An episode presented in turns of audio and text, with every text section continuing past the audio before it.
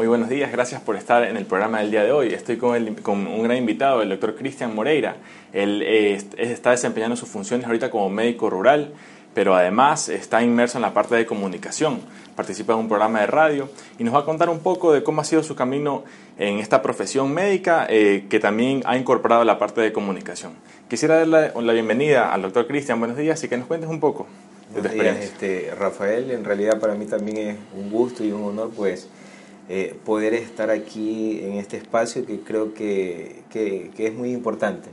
Siempre, siempre que se hable de temas de salud, de temas de, en cuanto a lo que es eh, medicina preventiva, eh. siempre, siempre hay mucho que hablar y siempre es algo muy bueno, buenísimo. Entonces, felicidades a ti también por esta iniciativa que estás teniendo y pues, y nada, responderé a lo que, quieras, quieras preguntar para, para lo que sí. no, que, esta entrevista quería eh, no, que nos cuentes un poco cómo ha sido tu camino, porque ya pasaste la facultad, eh, el año de internado también es algo, ahora la parte de médico rural, y cómo has encontrado un espacio o has creado un espacio para la comunicación dentro de toda la carrera médica. Bueno, en este caso, este, ¿quién es Cristian Moreira? Primero sería a partir, de, a partir desde ese punto, pues eh, soy oriundo de la provincia de Manabí, pues hace em, aproximadamente unos eh, siete años que empezó este proceso. En realidad yo siempre quise como que tratar de, de aparte de ser un estudiante de medicina, como combinar esta, esta hermosa y maravillosa carrera con algo más. Siempre quise como que no centrarme solamente en lo que era la medicina y tratar de hacer algo más y demostrar a la vez de que sí es posible poder realizar varias cosas a la vez. Queriendo se puede realizar todas las cosas. Entonces eh, yo siempre estaba con esa iniciativa de que quería tener un programa de salud, quería tener un programa de radio para tratar de alguna u otra forma aportar con la gente que tanto lo necesita a veces en cuanto a temas de salud y, lo que es medicina preventiva. Entonces, hace siete años eh, que empecé con este rumbo, cuando yo aún era estudiante, que estaba ah, como en el, en el segundo año de medicina, aún me encontraba, entonces empecé eh, teniendo esta iniciativa sin yo conocer a nadie. Entonces, un día eh, recuerdo que eh, envié un correo a una de las radios que, que una, de las una de las radios más prestigiosas allá de lo que es de, de, de, Manaví, de, de Cantón Puerto Viejo. Entonces eh, me comuniqué con ellos a través de un correo y dije, vamos a ver qué pasa luego de esto. Entonces envié el correo, me comuniqué con ellos y, y pasó la primera semana, recuerdo, no tenía ningún tipo de respuesta. Entonces yo como que ya estaba un poco desanimado. Yo dije, ya no va a suceder nada de lo que, de lo que yo estaba esperando. Eh, pasó la primera semana, íbamos ya por la segunda semana cuando llegó el mensaje que tanto yo esperaba. La respuesta de que, de que la propuesta era buena y que pues que eh, acudiera tal día, tal hora para podernos de alguna forma reunirnos con toda la comisión y los directivos de la radio, pues y así fue. Nos reunimos con ellos, eh, les expliqué mi propuesta y, y, luego de una serie de procesos, luego de una serie de evaluaciones, porque ellos me dijeron, este, tienes que realizar cuñas, si en este caso eh, apruebas y toda la comisión, los directivos de la radio aprueban, pues perfecto, iniciamos con el programa. Vamos a ver cómo nos va. Y así fue. Hasta ahorita ya como te digo han transcurrido siete años del programa Médico Saber Vivir, pues que es el que el nombre que, que, puse en este caso para el programa y que ha sido una hermosa experiencia eh, definitivamente en donde pude combinar como que esta parte de lo que es la comunicación y a la vez esta parte de la, de la, de la medicina. Me da mucha atención que dices, tú, tú diste el paso, o sea, porque muchas veces se dice, chuzo, no, no, sé qué hacer, no tengo oportunidades ahí y muchas veces te, te autoinmovilizas. y creo que las personas que están, eh, o sea, todos tenemos el ímpetu para salir adelante, eh, pero hay algunos que dicen, bueno, pues ya voy a dar el paso. ¿Qué tengo a la mano? Nada aparentemente, pero siempre hay una radio, siempre hay un amigo, siempre hay alguna manera de tú poder eh, decir, bueno, quiero desarrollar. ¿Qué te gusta? Primero, ¿qué es lo que te gusta? ¿Con qué es lo que tú puedes aportar? Así es. Y, y, y también que fue en segundo año de medicina, o sea, porque la gente dice, ah, como que pareciera que de la noche a la mañana tú ya estás haciendo con todo esto. Y es un proceso que yo también en mi caso un largo proceso. cuéntanos un poco de eso. Eh, muchas personas incluso creen que, que a veces hay personas que tienen la oportunidad como que empiezan en un principio y como que todo ya lo tienen ahí. Pero al menos en mi caso creo que ha sido un largo proceso. Eh, han transcurrido siete años un proceso en donde prácticamente empecé desde abajo, o sea, sin yo tener el más mínimo eh, apoyo o respaldo por parte de algún conocido en algún medio de comunicación o algo, simplemente yo eh, traté de abrir, abrirme las puertas, esas puertas que yo no tenía a mi alcance, pero que tuve que tratar de buscarlas. Exactamente. Entonces, eh, yo soy fiel testigo de que definitivamente cuando uno quiere lograr las cosas, puede lograr llegar a obtenerlas persistiendo, simplemente luchando las veces que sea necesaria y, está en nuestras manos el poder llegar a cumplir todas las cosas que nosotros podamos O, o si, inicialmente, si inicialmente no tienes un amigo que, que digamos te ayude, puedes tener un conocido, que lo conociste por medio de una carta. Así es. Y te cuento, mira, te cuento una experiencia que, una, una, una vivencia en este caso personal.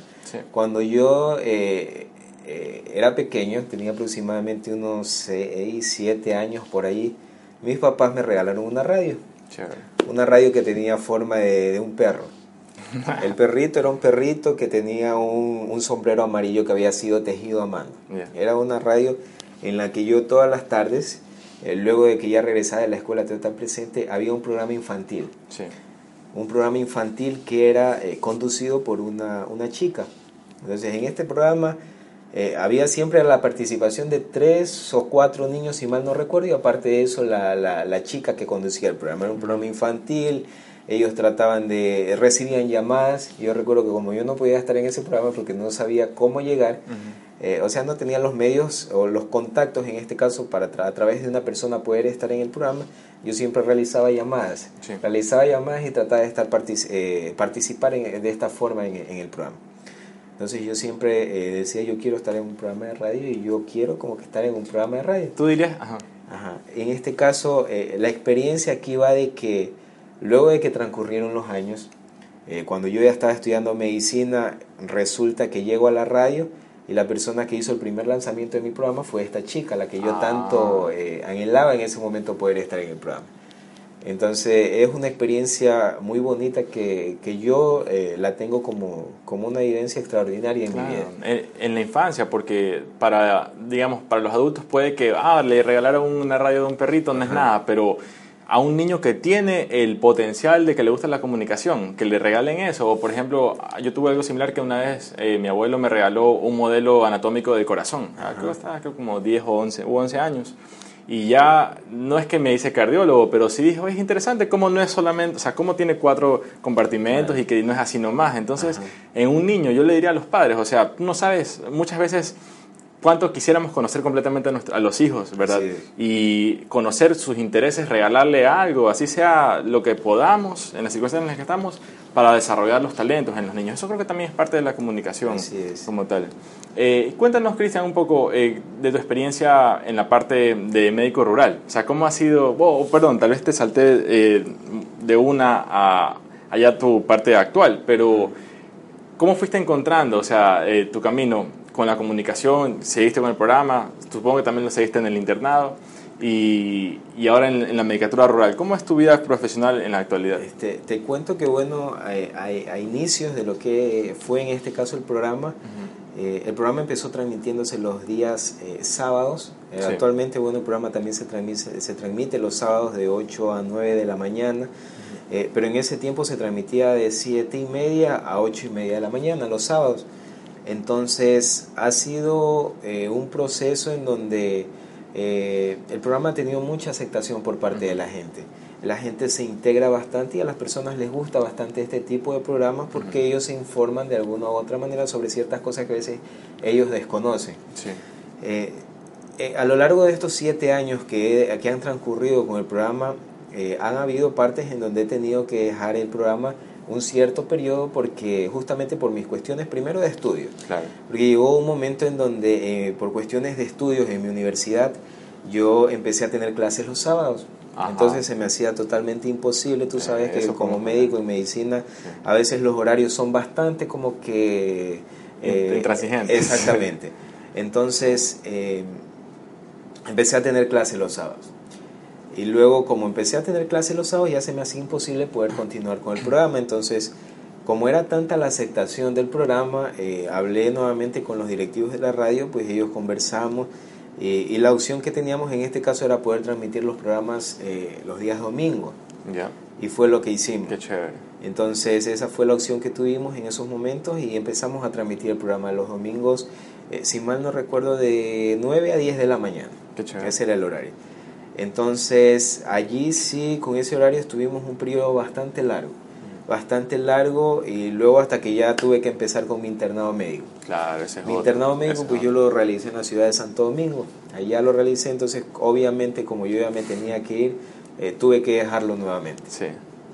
En el año pasado que fue justamente, eh, tuve que dejarlo por ese periodo, pero como este año ya nuevamente regresé y tuve la, la oportunidad de poder realizar mi medicatura rural allá en, en la ciudad donde yo vivo, este, Mm, eh, retomamos nuevamente el programa y ahora estamos justamente, como ya les mencioné, los sábados de 8 a 9 de la mañana.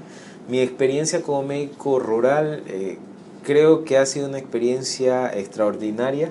Eh, creo que cuando tú logras cumplir con las cosas, con cada una de las cosas que te has planteado como meta de vida, es, algo, es algo definitivamente en donde, algo que a veces como que tú ni siquiera lo puedes explicar, es algo tan hermoso claro. en donde en donde ni siquiera lo puedes explicar con palabras porque definitivamente es algo maravilloso. Tuve la oportunidad de ahorita estar en una maternidad realizando mi, mi, parte de mi medicatura rural, eh, en donde estábamos en la parte de neonatología, esa parte de recibir a los niños, entonces es una parte maravillosa de la medicina y pues... Y nada, si me preguntas cómo describo mi medicatura rural, creo que como una experiencia maravillosa que hasta ahora me, me ha tocado vivir también como, como profesional en mi etapa inicial en lo que es la, la medicina. Qué chévere. Eh, tocaste un tema que está muy cerca de mi corazón, lo de cómo los horarios dentro de la carrera tal vez te obligan a alejarte de cosas que te podrían potenciar tu parte profesional como médico. Voy a hacer ahorita un, pequeño arreglo en una de las cámaras, pero ese tema quisiera eh, conversarlo a continuación. Porque yo tuve algo similar durante el internado. Eh, yo también hice el, internado en el hospital, un hospital grande de la ciudad de Guayaquil.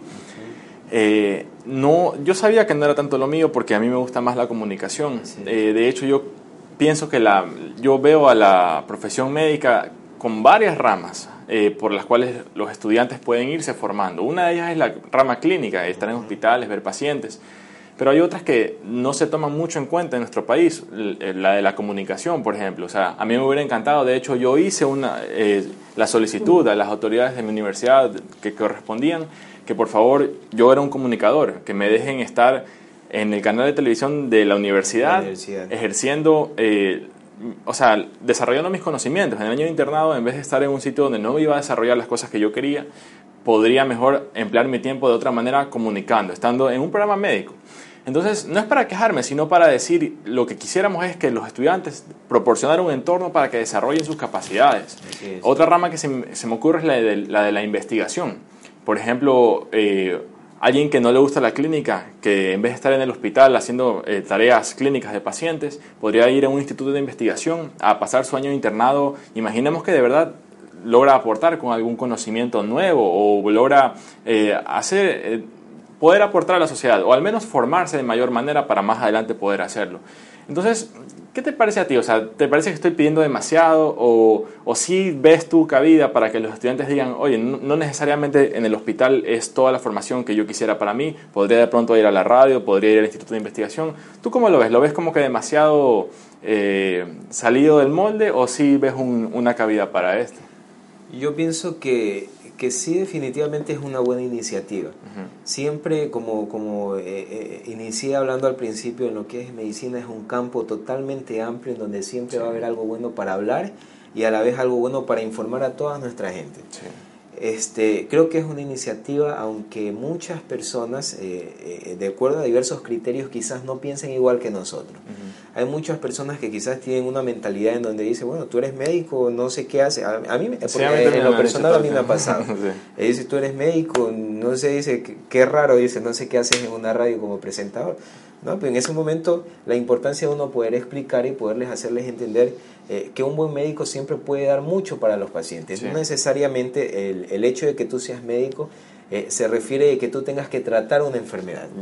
Puedes tratar, eh, en este caso, enfocarte más bien de hacer prevención y poder orientar a la comunidad a que adapte, adapte ciertos hábitos y ciertas medidas preventivas para evitar, en este caso, de que se llegue a haber tantos problemas de salud como hay en la actualidad. Claro. Entonces, yo creo que aunque muchas personas quizás no entiendan este tipo de criterios, porque sí lo hay, hay que ser realistas, eh, es una buena iniciativa y es una muy buena combinación esta parte de la comunicación y qué importante que es que un médico trate de comunicar a sus pacientes, trate de orientar a todas estas personas y trate, en este caso, nuevamente repito, de hacer prevención a través de, este tipo de programas que son tan importantes. Por eso felicito también tu iniciativa una vez más.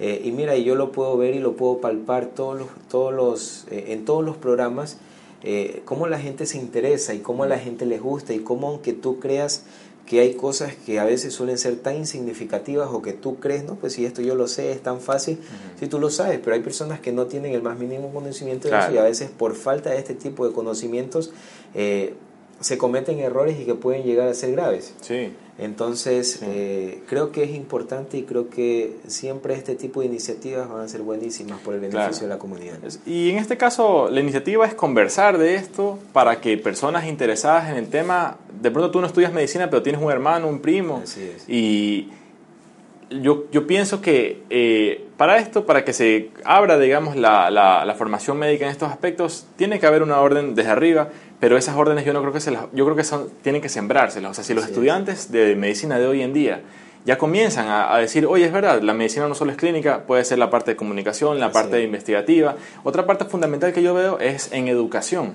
Porque tú para hablar de educación tienes que hablar de neurociencia. O sea, si tú, la educación es, entre otras cosas, formar conexiones en el cerebro. Si tú no planteas la educación en un contexto neurocientífico, pues estás arando en el mar porque no estás haciendo eh, técnicamente lo que la biología te pide. O sea, por ejemplo, te digo que para, para, educarte tú necesitas dopamina, necesitas la adrenalina. O sea, cuando el niño se asombra porque vio algo que le llamó mucho la atención, es otro contexto de neurotransmisores diferentes que lo que cuando le obligan en la escuela a estar aburrido. O sea, el estar aburrido es otro estado neuroquímico al de estar emocionado por el aprendizaje.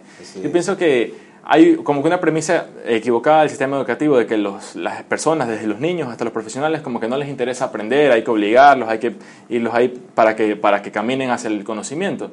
Yo pienso que a mí realmente lo que me interesa, yo lo estudio porque me gusta, porque me hace liberar dopamina, me encanta la, comunicación médica y la, la información también. Entonces, eso es una de las cosas fundamentales que yo veo en la educación, que cambiar esa, esa, premisa de que los niños no es que son vagos ni que son, no les interesa aprender, sino que debemos, debemos proporcionar un entorno para que los estudiantes puedan encontrar herramientas para desarrollarse. Una de ellas, la de la comunicación. Eh, y todo esto, como tú dices, tiene un efecto, tiene un efecto más adelante, porque, porque las cosas que uno va aprendiendo y las vas desarrollando y vas practicando, más adelante te van a servir. Eh, ¿Qué cosas tú crees que te sirvieron, Cristian, durante tu formación? Eh, bueno, obviamente todo te sirvió, pero cosas fundamentales dentro de tu formación eh, que estás aplicando hoy en día dentro de tu, dentro de tu año de rural. ¿Qué cosas has visto? Como que las materias o por decirlo así, ¿cuáles son las cosas más comunes que tú ves en tu comunidad donde estás en la medicatura rural y cómo un estudiante se podría preparar para los que van a ejercer la medicatura rural? ¿Cuáles son las enfermedades o cuáles son las funciones de un médico rural? Bueno, yo pienso que una vez más, repito, este, está el hecho de que eh, el hecho de informar a las personas. Sí. Hay, ah, eh, a nivel de lo que es eh, la comunidad, que es el campo en el que yo bueno, me encuentro trabajando al momento con cierta comunidad, eh, hay un sinnúmero de problemáticas y que hay, un, hay definitivamente mucho trabajo que hacer por ellos. Pero nuevamente repito, hay cosas que definitivamente a veces tan insignificantes, pero que por desconocimiento de ese tipo de población mm. eh, ocurren. Y, uno a veces cree que como que no se dieran, no existieran ya, pero simplemente sí se dan, pero por desconocimiento de este tipo de personas. Entonces hay cosas tan insignificantes eh, como las de, por ejemplo, mantener un tanque destapado en donde se van a, producir lo que son los mosquitos y a veces las personas no tienen ese tipo de conocimiento. Entonces, es allí en donde entra, en este caso, la parte del buen médico, en donde se le informa y se le, y se le orienta, en este caso, a esa población para que, porque si es un trabajo de un grupo, si una, una, una familia, en este caso, de ese grupo, de esa población, se siente afectada, obviamente toda la población se va a ver afectada. Pero creo que todo está en el buen trabajo que realiza esa población. Si hay un buen trabajo, si hay un buen trabajo en comunidad, en, todo ese grupo, eh, eh, hay muchas cosas por hacer, hay muchas cosas buenas y buenos resultados que se van a obtener de acuerdo a esto. Es importantísimo la parte de comunicación, porque si tú como médico, tú das una, unas directrices, pero en el sentido de que son cosas que van a beneficiar la salud del paciente, pero no las comunicas adecuadamente. O lo de la letra también, que ah, no entiendo lo que el médico me escribe. Eh, todo eso es parte de la comunicación médico-paciente. Y también me llama la atención que mencionas lo de la comunidad. O sea, el médico sin comunidad no tiene función de ser. Así es, así es. Definitivamente los médicos funcionamos gracias a la comunidad. Y, y, además eso, y, pero ¿qué es lo que aporta el médico? Que el médico ha dedicado gran parte de su vida a estudiar estas cuestiones para que las otras personas puedan dedicarse a otras. O sea, entonces en las sociedades somos, somos grupos multidisciplinarios. Eh, y yo pienso que al potenciar, especialmente la parte de educación, es que yo siempre regreso a la parte de educación, porque si es que hay más, eh, si es que hay más interés, va a elevarse el estándar eh, dentro, de lo que, dentro, de lo que, dentro de lo que estamos buscando. Por ejemplo, chicos de primer año o de segundo año de medicina que nos pueden estar viendo, nos verán en el futuro, eh, que dicen, ah, a mí también me gusta la parte de comunicación. Ya estamos, nosotros somos, digamos, un poquito mayores en generación, pero no tan, no tan distantes, o sea, somos todavía un poco contemporáneos. Y yo sí quisiera decirles, sí hay manera de desarrollar tus propios intereses dentro de la medicina. Eh, como ponía el, el que, eh, eh, o sea, no necesariamente, no necesariamente que tú estudies medicina quiere decir que vas a, vas a trabajar en un hospital. y aquí estamos para decirte, como joven, que sí hay otras salidas dentro de la, dentro de la carrera. Sí, y te cuento que hace aproximadamente menos de dos años eh, yo creé mi página de Instagram. Eh, actualmente es una página que cuenta con muchos seguidores. Eh, no solamente a nivel del Ecuador, pero más está enfocada a nivel del mundo, en donde hay varios... tengo el honor en este caso, bueno, de que varios estudiantes de medicina sigan mi página. El principal objetivo de mi página fue que yo quería tratar de demostrar a todos estos estudiantes que definitivamente si tú quieres hacer algo lo puedes lograr con esfuerzo, con dedicación, con perseverancia, pero lo puedes realizar y lo puedes llegar a obtener. Así no sea la primera, no sea la segunda, pero la tercera tú si te esfuerzas y si luchas por eso que en verdad quieres, tú lo puedes lograr, eh, llegar a conseguir. Entonces, yo quería como que a través de mi página tratar de llegar con un mensaje a todos esos estudiantes de medicina que siguen mi cuenta eh, y demostrarles que el hecho de que tú estudies medicina no es un impedimento para que tú a la vez puedas realizar un sinnúmero de más actividades. Yo creo que este, en, en, nuestro medio hay como que eh, cierto criterio de que tú eres el típico estudiante de medicina, tú estudias medicina y solamente te tienes que enfocar y te tienes que dedicar a eso. Entonces, eh, yo en vista de que desde que yo empecé a estudiar medicina dije, no, yo no quiero esto para mí. Y no es que fui mal estudiante. Claro. Eh, pero, pero si tú quieres poder hacer varias cosas a la vez, si te centras en cada cosa en la que estás realizando, en las que en verdad lo importante aquí es que tú en verdad quieras y, te apasione en realidad eso que te encuentras realizando. Claro. Entonces, eh, a través de mi página en Instagram, eh, ese, ese es el mensaje que yo quise transmitir y actualmente quiero transmitir a todas las personas que siguen esta página. El hecho de que tú estudies medicina, el hecho de que ya seas médico incluso, no quiere decir de que te vas a dedicar solamente a eso. Hay un sinnúmero de cosas, hay un sinnúmero de actividades, hay tanto trabajo a nivel de, nuestra comunidad y a nivel de nuestra población que nosotros podemos realizar en beneficio de ello. Claro, y es muy interesante lo de las redes sociales porque ya te abre la perspectiva, ya no se queda a nivel ni siquiera nacional, como tú lo dices. Así es. Si tu contenido es bueno, lo van a ver personas que hablan español en todo el mundo y hasta puedes poner subtítulos, o sea de verdad ya estamos en otra época. O sea, en el teléfono tenemos acceso a toda la información.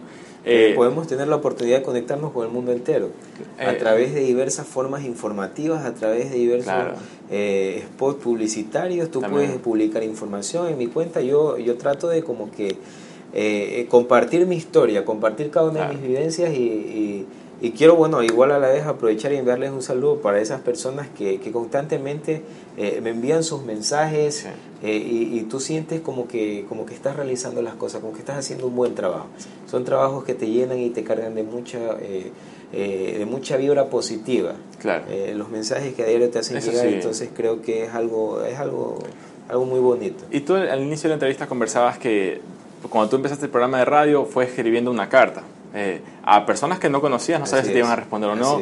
También en este caso, esta conversación, bueno, hace tiempo, creo que no sé si tú viste mis videos, yo vi tus videos, pero en todo caso nos era por comentarios y al final ya, pues en cualquier momento vamos a conversar y, estar en un programa. Chévere. Y así mismo, o sea, en general las entrevistas que yo he hecho, ¿cómo han sido? Veo el perfil de redes sociales de alguien, veo su contenido, me parece que está bien, le escribo un mensaje, otras veces son otras personas que a mí me escriben un mensaje, y en general, o si tú estás dedicado ya, quiero empezar mi carrera como comunicador, ponte a ver, haz una lista de 10 personas y el, enviar el mensaje a las 10 personas te va a costar una o dos, pero ya tienes una o dos entrevistas con las que puedes comenzar. Y puedes ir sumando de a poco, pero vas a ir sumando con estas buenas iniciativas. Claro. Y tus primeras entrevistas tampoco que van a ser las mejores que vas a hacer en tu vida. Obviamente es una cuestión de práctica. Obviamente yo creo que todo esto es un proceso y es un camino en donde tú vas, eh, como persona, vas eh, a la vez puliendo ciertas cosas y ciertos errores, porque obviamente, al menos en lo personal, yo nunca estudié periodismo, yo tampoco no estudié, no hice, ni, es más, ni siquiera un curso de locución. Pero tuve la oportunidad de, esa es una de las buenas eh, herramientas en este caso y es una de las buenas cosas que a lo largo de este largo proceso he podido ir conociendo un sinnúmero de personas que me han ayudado bastante y han aportado en mi formación como presentador en, cuanto a lo que es la comunicación. Entonces esa es una de las buenas cosas, las partes positivas, que a la vez de que tú te estás formando como médico, eh, puedes irte a la vez formando en otro, en otro campo. Claro. Entonces, eh, yo vivo eternamente agradecido a todos estos comunicadores y a todas estas personas que a lo largo de este proceso en, en, el que yo me he ido formando como comunicador, he podido ir... Eh, eh, he podido ir en este caso eh, eh, informándome a la vez en ciertas cosas que por desconocimiento de que obviamente no era mi carrera yo no la tenía claro. entonces este ha sido un largo proceso cuando yo inicié en la radio me acuerdo que igual incluso los primeros programas yo era súper nervioso porque era obviamente la primera la primera vez que yo estaba así y obviamente tú como presentador tú tienes que tratar de dominar ese campo y a la vez tratar de que a veces tú tienes por ejemplo ciertos invitados en donde quizás no son muy expresivos. Entonces tú tienes como mm. que tratar de implementarte así ciertos, ciertas técnicas y ciertas formas como que para tratar de que esa entrevista no sea una entrevista donde solamente sea respuesta, sino como que se crea un buen ambiente. Claro. Entonces yo, yo recuerdo mucho que los primeros programas este, eran unos programas en donde yo sí estaba nervioso, lo confieso, y a la vez este eh, yo, recuerdo que llevaba mi agenda, yo iba a preparar con qué, con qué palabras iba a empezar, con qué, qué preguntas yo iba a realizar. Yo tenía que informarme en cuanto a ese tema que íbamos a tratar. Ahorita en la actualidad, eh, en base a la experiencia que bueno, yo ya tengo, eh, ya ni siquiera llevo agenda. Claro. Simplemente las palabras van fluyendo en ese mm. momento de acuerdo al tema que se esté tratando y, creo que es una experiencia única. Una experiencia lo, lo, hablan como cuánta, cuántas horas tú tienes acumulado haciendo tu arte. En el caso, hacer entrevistas es un arte. También para mí dar charlas es un arte, la manera como lo haces. Y las primeras charlas que tú das no van a ser las mejores. Nunca, o sea, siempre vas a querer ser mejor, pues, ¿verdad? Pero ya cuando tienes 100 horas acumuladas, ya es mejor que cuando tienes 10. Y así cuando tengas 1000 vas a ser aún mejor. ¿Hay, alguno, hay un comentario? Eh, y también quisiera invitar a las personas que nos están viendo en vivo, si tuvieran algún comentario o alguna pregunta que le quisieran hacer al doctor, pueden escribirlo y vamos a leerlo eh, ya próximamente. Eh, voy a ver cuál es ese que... Ah, no, son unos emojis. Génesis Rengo. un saludo para ella. Acabo de compartir también la transmisión en mi, página. Sí. y te quería preguntar también ¿Cómo has visto que ha, bueno, ya me dijiste un poco que cómo ha ido evolucionando tu manera de, de, realizar tus programas? ¿Qué tú ves en el futuro que tú quisieras potenciar aún más eh, en, en, tu parte profesional y en tu parte de comunicación?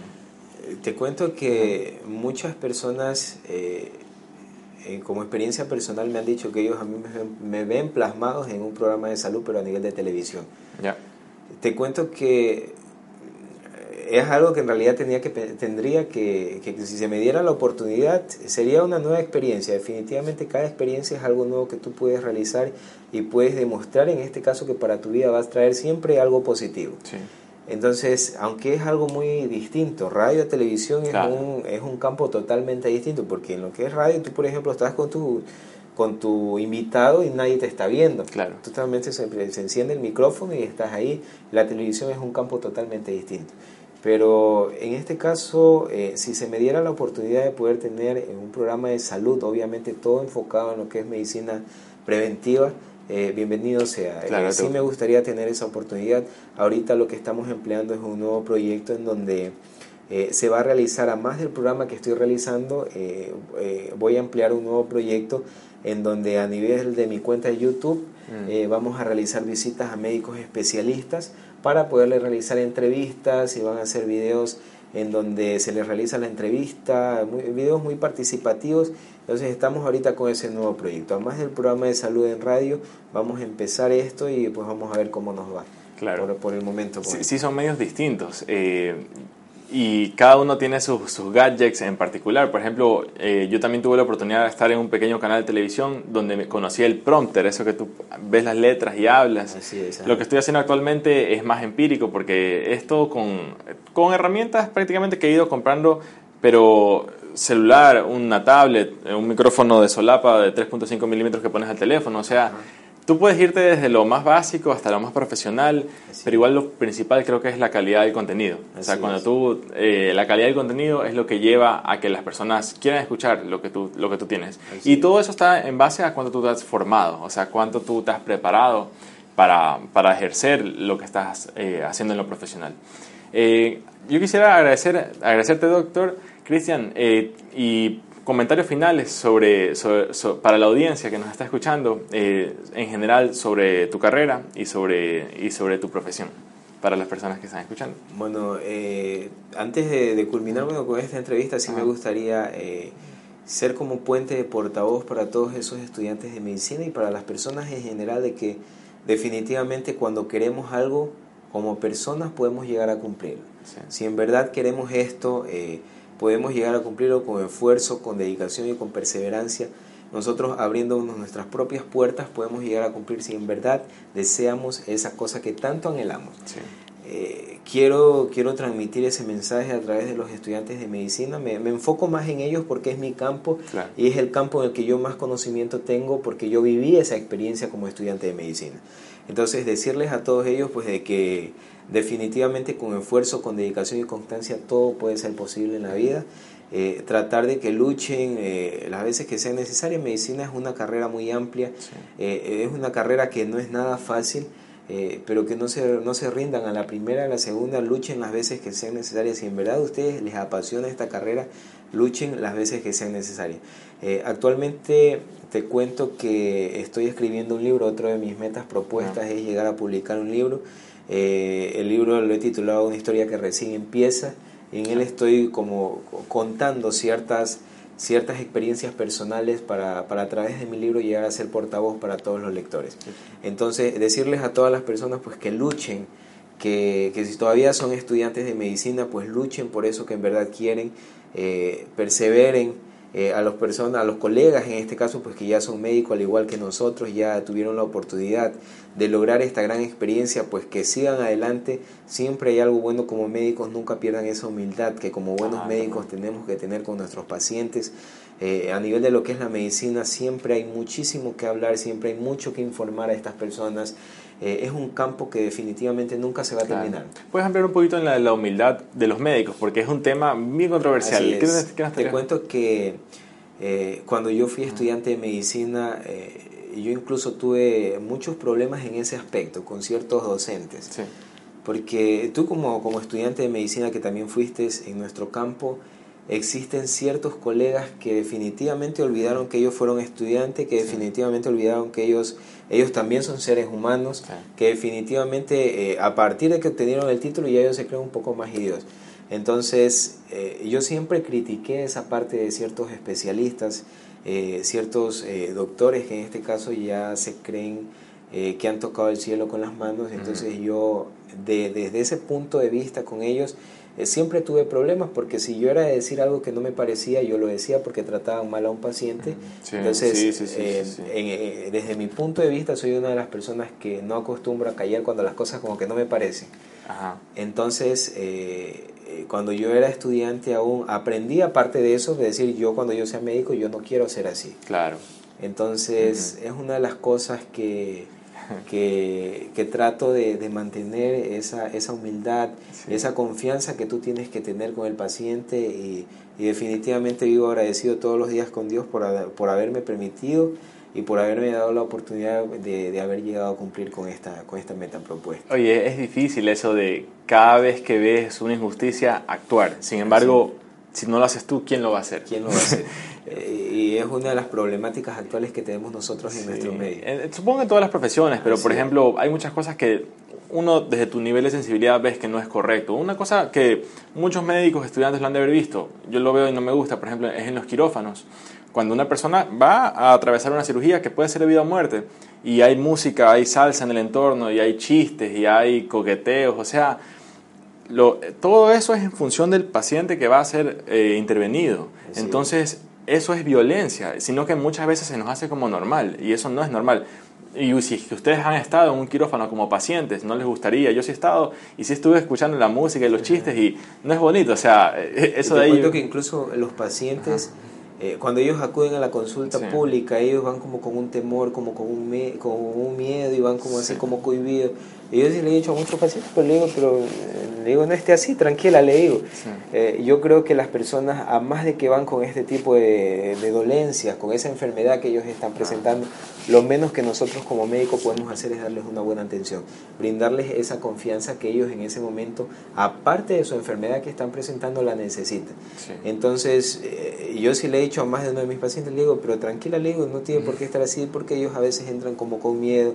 No, pero es que dice, a veces los médicos son bravos, ellos me han dicho, no, le digo, pero tranquila, le digo que, que al menos de mi parte vamos a conversar, le digo, y vamos a tratar de resolver su, su problema en estos momentos, pero qué importante es brindarle esa confianza al paciente. Claro, y romper tal vez ese temor, que puede ser que hayan tenido una experiencia negativa, pero ahí estamos todos los médicos a sensibilizarnos, a ser humanos como lo somos, sino que a veces como que nos, se nos sube un poco el ego, ¿verdad? Entonces...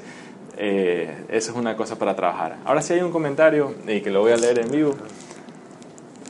Joel Gondoliza, tiene razón con lo de la humildad. A veces uno va a un dispensario médico y lo que hacen es atenderlo de una manera muy mala. Entonces, estudiantes de medicina especialmente porque se están formando, nos seguimos formando permanentemente y nosotros como un poquitito más arriba en la parte de formación, ustedes van a llegar también, decirles, no, no es normal y estamos aquí para decirles, tenemos que mantener la humildad de los médicos y tenemos que siempre tratar de aportar eh, porque es la vocación que hemos elegido. Te cuento que antes de culminar, no sé, en cuestiones de tiempo, este, como experiencia personal yo tuve la, la, dicha, en este caso, de poderme formar en un buen hospital en donde creo que con especialistas, con los especialistas con los que yo me encontré, eh, en su mayoría eran especialistas que tenían esa calidad humana, esa calidez humana que el buen médico nunca debe perder. Yo siempre cuento la experiencia de que me encontré con una cirujana plástica allá en, en el hospital en el que, en el que me formé nosotros en, el internado, obviamente, como tú sabes, vamos rotando de acuerdo a estas especialidades. Era en mi ciclo de cirugía. Entonces me tocó rotar con esta cirujana plástica que para mí eh, todavía eh, yo a ella la, la estimo muchísimo y la, y la admiro muchísimo porque ella aparte de que es una cirujana plástica muy reconocida allá en la ciudad, ella tiene una humildad, pero es algo bárbaro. Eh, recuerdo que en una ocasión nos llegó un niño que era de muy bajos recursos. Un niño que había tenido un accidente, había que realizarle una, una cirugía reconstructiva en su mano porque el carro le había aplastado la mano y le había totalmente deformado. Pero yo siempre me quedé admirado con ella, yo aprendí muchísimo de ella porque ella más de que estaba realizando su trabajo como cirujana plástica, eh, realizaba como que esa parte psicológica con el niño porque el niño estaba con un trauma terrible. Por supuesto. Entonces, yo creo que aprendí muchísimo de ella, de, esta excelente cirujana plástica, porque ella, a más de realizar su trabajo como excelente cirujana plástica, que era ella trataba de, darle esa parte psicológica, esa parte, esa motivación a ella, a los padres, aparte de que eran de bajos recursos personales, a ella no le importaba eso y ella trató de resolver el asunto y si vieras el buen trabajo que ella realizó luego varios meses con, con, el niño. En este y, caso. y tal vez esa doctora no se vaya a acordar del niño de su de su nombre, pero el niño sí se acuerda. Pero esos familiares yo creo que van a vivir eternamente agradecidos con ellos y van a hacer uso de ese buen prestigio que como médico ella se está ganando partiendo desde, ese, desde ese punto de vista. Claro. Entonces ese es el mensaje de la humildad y, que como médicos nunca debemos de, de, perder con los pacientes, con las personas, esa calidez humana que debemos de tener y que debe persistir por siempre con cada uno. Claro que sí.